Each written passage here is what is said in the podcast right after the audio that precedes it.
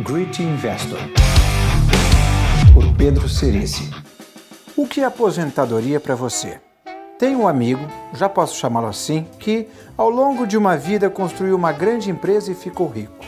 Rico mesmo, não rico como cantor sertanejo. Um dia ele me contou que ao completar 60 anos, naquele momento em que finalmente contemplamos a possibilidade de aposentadoria, tomou uma decisão: não frequentar coquetéis nunca mais. Essa decisão me mostrou o que a aposentadoria representa. Deixar de fazer tudo o que não gostamos e fazemos apenas porque precisamos ganhar dinheiro. Aposentar-se não é parar de trabalhar, é parar de trabalhar por dinheiro. Fazer algo por prazer, mesmo que seja um trabalho, não é a mesma coisa que fazer algo de que não gostamos para conseguir pagar as contas. Para meu amigo, se aposentar significava parar de comparecer a coquetéis. O resto ele fazia por prazer e, portanto, não fazia sentido parar simplesmente porque tinha completado 60 anos. Se você é um felizardo, casos raros, que ganha dinheiro suficiente fazendo exatamente o que gosta, já pode se considerar um aposentado. Só precisa cuidar da saúde para continuar com a sua vida produtiva e pagar as contas. Se não é o caso, repense sua aposentadoria através do seguinte prisma: quanto dinheiro você precisa gastar por ano?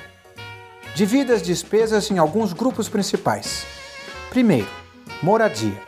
O custo do aluguel da sua casa em que vive, mesmo que seja casa própria. Segundo, alimentação e vestuário, gastos com itens básicos de sobrevivência. Terceiro, saúde, custo do plano de saúde, mesmo que você não tenha um ou que sua empresa pague para você. Se você não tem plano de saúde, no fundo está vendendo para si mesmo uma apólice e um dia terá que arcar com os custos dessa venda. Quarto, educação, a sua e de seus filhos. Quinto, lazer, viagens, esportes, academia e tudo aquilo que torna a vida mais interessante. Bem, imagine como essas despesas evoluirão gastos com saúde sempre aumentam, com educação também, mas essa é uma despesa que pode desaparecer. Os demais são mais ou menos estáveis e controláveis. Crie uma carteira de ativos que gere renda suficiente para pagar essas despesas. A primeira e mais óbvia é o imóvel próprio. Não considere seu imóvel um patrimônio, considere-o um aluguel vitalício adiantado. Seu primeiro imóvel paga suas despesas com moradia. Suponha que sua única opção de investimento sejam imóveis e que você compre um imóvel capaz de gerar um aluguel suficiente para pagar a sua alimentação. Da mesma forma, cada imóvel que você adquirir deve custear as suas despesas de saúde, educação e lazer. No quinto imóvel, você terá garantido renda para pagar todas as despesas. A partir desse dia, o trabalho será uma opção não uma necessidade, ou seja, estará aposentado. Agora, substitua um imóvel por uma carteira com oito ações de empresas muito sólidas, que, com o dividendo anual, garantam o mesmo rendimento.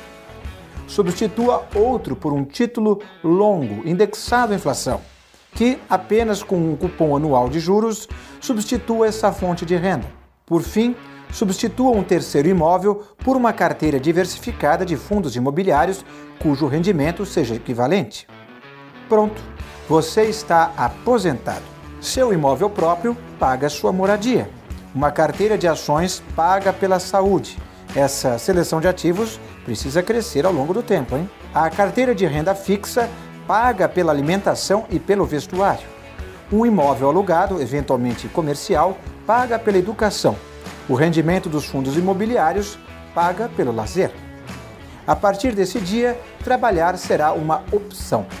Escolha bem e tenha uma vida plena e feliz. Isso não significa uma vida sem atividade.